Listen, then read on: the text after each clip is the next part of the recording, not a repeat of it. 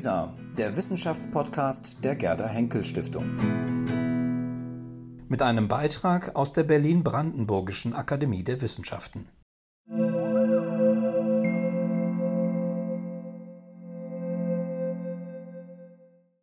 Wussten Sie, dass der Mediziner Rudolf Virchow in der zweiten Hälfte des 19. Jahrhunderts als Stadtpolitiker zur Entstehung der Berliner Kanalisation beigetragen hat?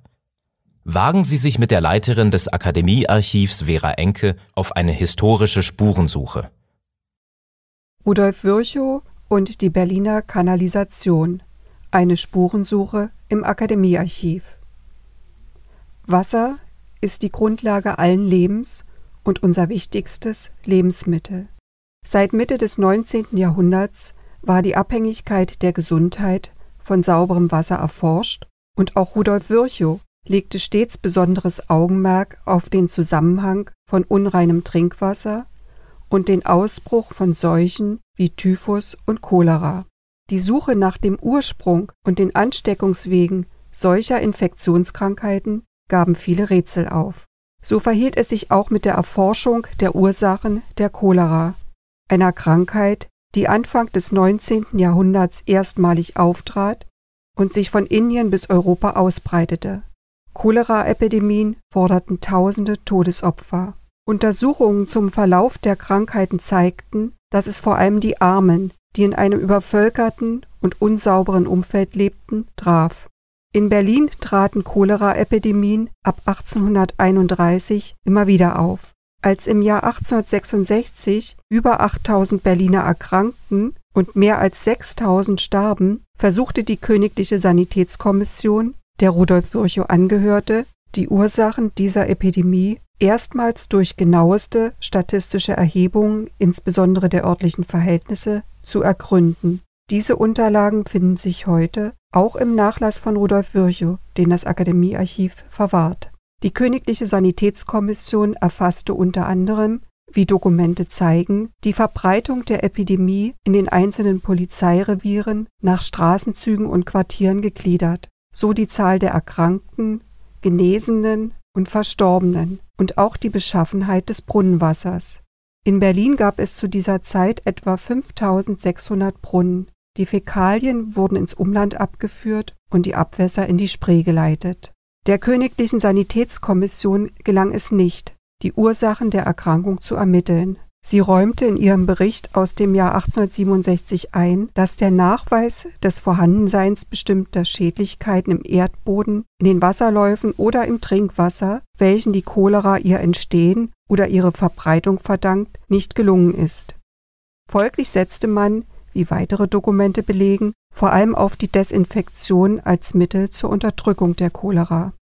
Auch hier war Rudolf Virchow gefragt. Er erarbeitete, wie zu sehen ist, 1867 handschriftlich den Entwurf einer Instruktion für die Desinfektoren. Den Nachweis, dass die Cholera durch Mikroorganismen, das heißt in erster Linie durch verunreinigtes Trinkwasser, übertragen wird, erbrachte erst Robert Koch im Jahr 1876. Im Jahr 1867 verfasste Virchow ein Gutachten mit dem Titel über die Kanalisation von Berlin, in dem er die schlechten hygienischen Verhältnisse aufzeigte und dabei auch Bezug auf die statistischen Untersuchungen von 1866 nahm. Er konstatierte unter anderem Unzweifelhaft ist die Tatsache aus der letzten Cholera-Epidemie, dass die Bewohner der Kellergeschosse am stärksten heimgesucht worden sind, und führt weiter aus, die Zahl der Häuser, in welchen Cholera-Erkrankungen vorkamen, war ungleich größer in der Kategorie der schlechten und sehr schlechten Trinkwasser als in derjenigen der mittelmäßigen und guten. Für Virchow handelte es sich um vermeidbare Krankheiten. In der Folgezeit wurde eine Deputation unter Leitung von Virchow eingesetzt, die im Dezember 1872 einen von ihm verfassten Generalbericht über die Untersuchung der auf die Kanalisation und Abfuhr bezüglichen Fragen vorlegte dieser Bericht wurde basierend auf einer Vielzahl von Sachverständigengutachten und Untersuchungsberichten erarbeitet und stellte eine wichtige Vorarbeit für den Bau des Berliner Kanalisationssystems in den Jahren 1873 bis 1909 dar. Virchow war fest davon überzeugt, dass eine Kanalisation Berlins zu einer Verbesserung der Trinkwasserqualität führen und diese sich positiv auf die Zahl der Infektionen auswirken würde. Seiner Initiative ist es insbesondere zu verdanken, dass Berlin ein Kanalisationssystem mit zentraler Wasserversorgung und Entsorgung erhielt, ein System, das später von zahlreichen Städten im In- und Ausland übernommen wurde. Die Mittel für den Aufbau einer Kanalisation wurden, wie ein Dokument belegt, am 14. Mai 1873 von der Geldbewilligungsdeputation genehmigt, die auch Baurat James Hobrecht mit der Ausführung des Baus betraute. Hobrecht lehnte ein bloßes Einleiten der Abwässer außerhalb der Stadt in die Spree ab. Er plante stattdessen ein Radialsystem, das heißt die Stadt in zwölf Entwässerungsgebiete zu zerlegen und jedes einzelne mit einem unabhängigen Kanalsystem zu versehen. Die Abwässer sowie das Regenwasser flossen durch Tonrohre und gemauerte Kanäle zum Pumpwerk des jeweiligen Systems, das an der tiefsten Stelle gelegen war.